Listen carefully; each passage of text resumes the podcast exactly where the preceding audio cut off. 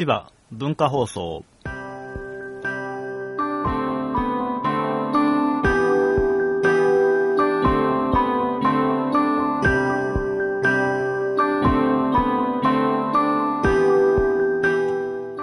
はい、どうもどうも。えー好きなドラッグストアは、ヤクスドラッグのヒロシです。ヤクスドラッグのどこがいいって、ポイントがなんかめちゃめちゃつくのがいいですよね。貯めてもあんまり使わないけど、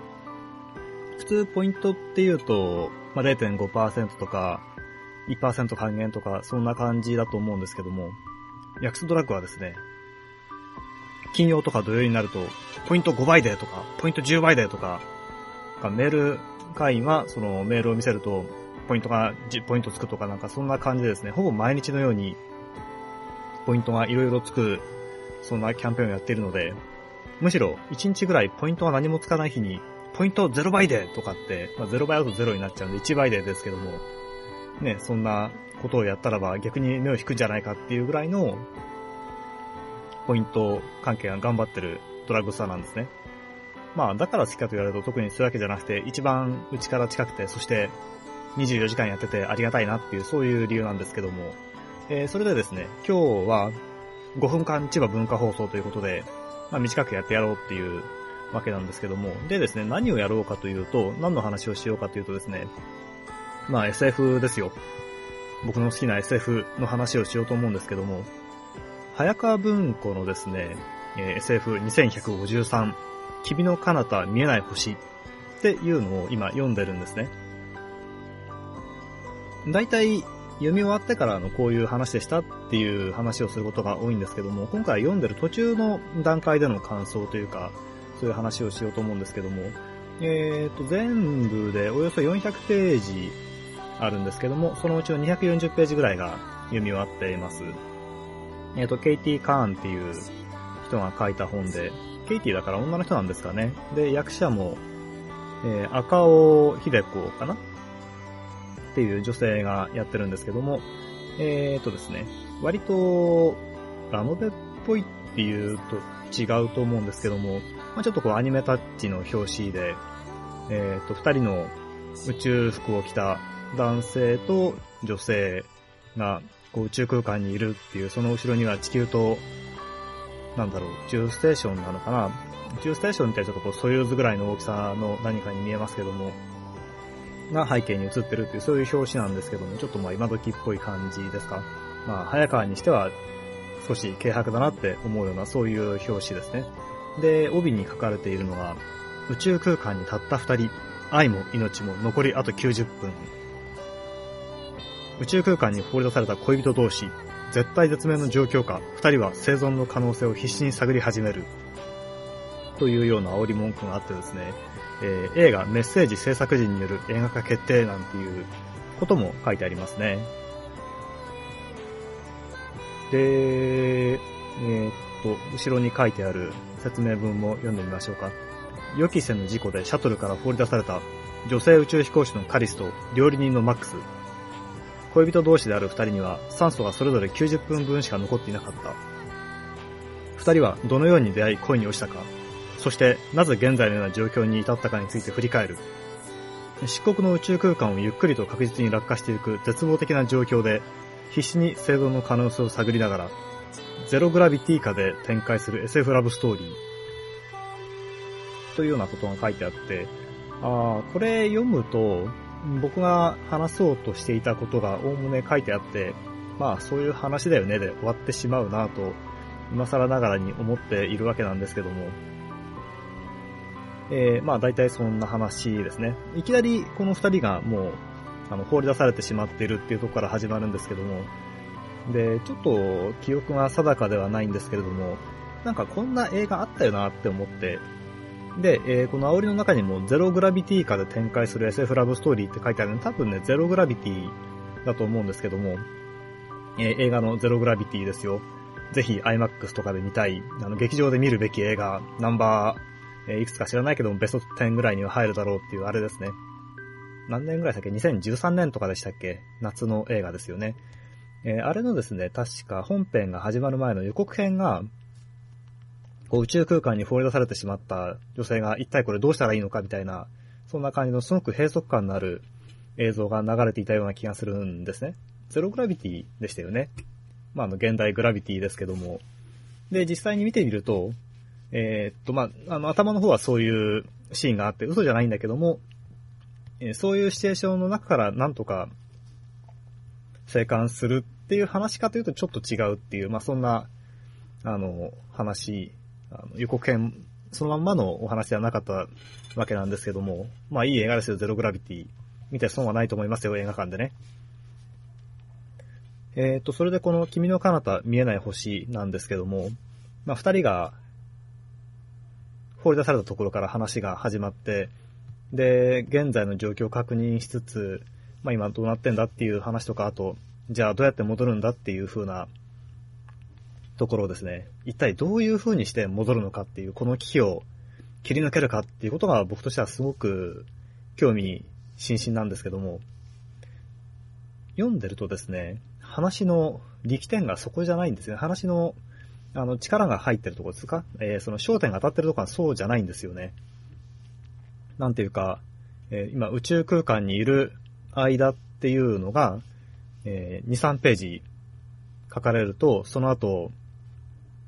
10ページとか、過去に戻って2人の出会いについて話し出したりとかするんですよね。だから、もう一体今この絶望的な状況下で、一体どういう風にして、この状況を切り抜けるのかっていうことを僕は気にしながら読んでるんですけども、それが一歩進むたびになんか3歩ぐらい戻っていって、たらたらやってるっていう感じがして、何これって思いながら読んでるんですよ。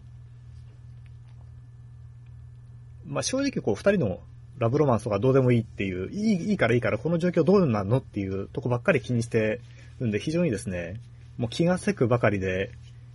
もういい加減にしてって思ってるんですけども、最初のうちはですね、その比率がもうちょっとマシなんですけども、進めば進むほど、え宇宙空間にいる現在の話に対する過去の比率が増えていっちゃうんですよね。じゃあもう我慢できないならやめちゃえばいいじゃんっていうふうにおっしゃるかもしれないんですけども、これを聞いてる人は。でもですね、見ていくと、この未来世界についての情報がだんだん深まってくるんですよね。これは何年ぐらいの話なのかな？そんなにすごい未来の話じゃなくて、多分50年以内ぐらいの感じだと思うんですけども、えー、っと、状況もですね、だんだん分かってくるんですよ。うんと、この二人が属しているのは多分 EU があの拡大したような、そういうヨーロッパを中心とした社会なんですね。えっ、と、ユー、ユーロピアって言ってるかなまあ、ユーロとユートピアの掛け合わせた言葉ですよね。で、そのユーロピアっていうのは、すごくこう、個人主義っていうものに、えー、立脚した社会になっていて、えー、まあ、一つの独立した大人になるまではその子育てもできないというか、子供も持たないっていうことで、35歳になるまではこう結婚もできないっていうような決まりがあったりして、で、あの、ローテーションっていうものが社会の中にあって、それが何かっていうと、えっ、ー、と、一つのところに留まらないんですね。3年間ある場所にいたらば、必ずそこから移動して、これは面白い質問ですね。本田さん。なんか今、アップルウォッチが勝手に動きましたね。はい、黙れ。えー、まあ、戻りましょうか。で、まあ、そういうユーロピアっていう文化圏に属していて、で、そのユーロピアっていうのはこう個人主義に立脚していて、で、一ところに留まらない、移動し続けるっていうのが、まあ、思想信条の基本にあるということなんですけども、で、まあ、ヨーロッパがそういう風に発展してるっていうのは分かりました。じゃあ、アメリカはどうなってるの？中国はどうなってるんだっていう話なんですけども、どうもですね、アメリカは、なんか核戦争があったかなんかで、すごく荒廃してるらしいんですよね。食料の配給とか行ってるみたいな描写がありましたし、で、多分中国もそんな感じになってるっぽい。あ、じゃないか、中国は違うのかな？中国はなんかまあ国としてはあって、このユーロピアにもこう近づきつつ、あの完全に加盟してるわけではないみたいな、そんな感じの描写がありましたね。中国人がどんどん、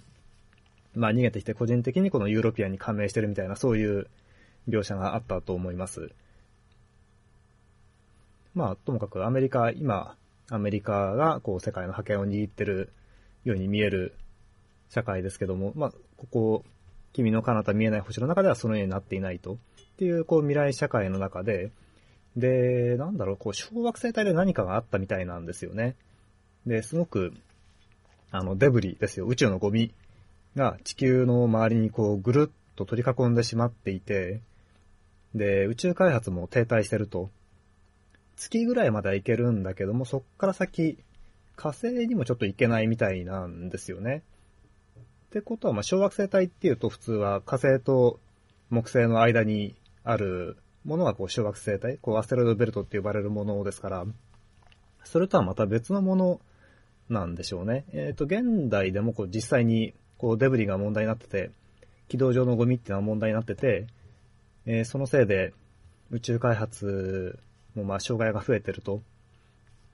まあ、軌道上に打ち上げたものがそのゴミのせいでダメになったりとかするっていうそういうリスクがある状況になってますから、あの、アニメ、コミックかな？プラネテスなんかで描かれてますけども、そういった現状があるので、そういった、ね、人類がこう自分から招いた状況なのかもしれないですけども、まあそういう宇宙にこう出ていくことが困難な状況になっていて、まあでも宇宙開発は進んでいて、その、ユーロピアの組織 EVSA っていう、まあ ESA ですかね、欧州宇宙機関でしたっけの発展したような機関があって、で、それで、宇宙開発そのものは進めていると、その、小惑星帯を、えー、なんとか、こう、無事に通り抜けるための努力を重ねてるっていう、そういう背景があって、で、二人っていうのは多分そのための、えー、何らかのプロジェクトで宇宙に来ているんだけども、そこでトラブルがあって、えー、宇宙ステーションから放り出されてしまったっていう状況っぽいんですよね。で、まあ、その辺の未来描写もですね、こう、社会がどういう風に変わってるかっていうところも、あの、描かれていて、まあ、そこはそこで面白いんですけども、あの、最初からそういう話として書いてくれればいいんですけども、あの、最初にもっとこう、興味深いシチュエーションを設定した上で、こう、だんだんだんだん戻ってくるっていうのが、なんかまだろっこしくて、この本の構成はこれでいいのかなって、すごく疑問に思うんですよね。まあなんですけども、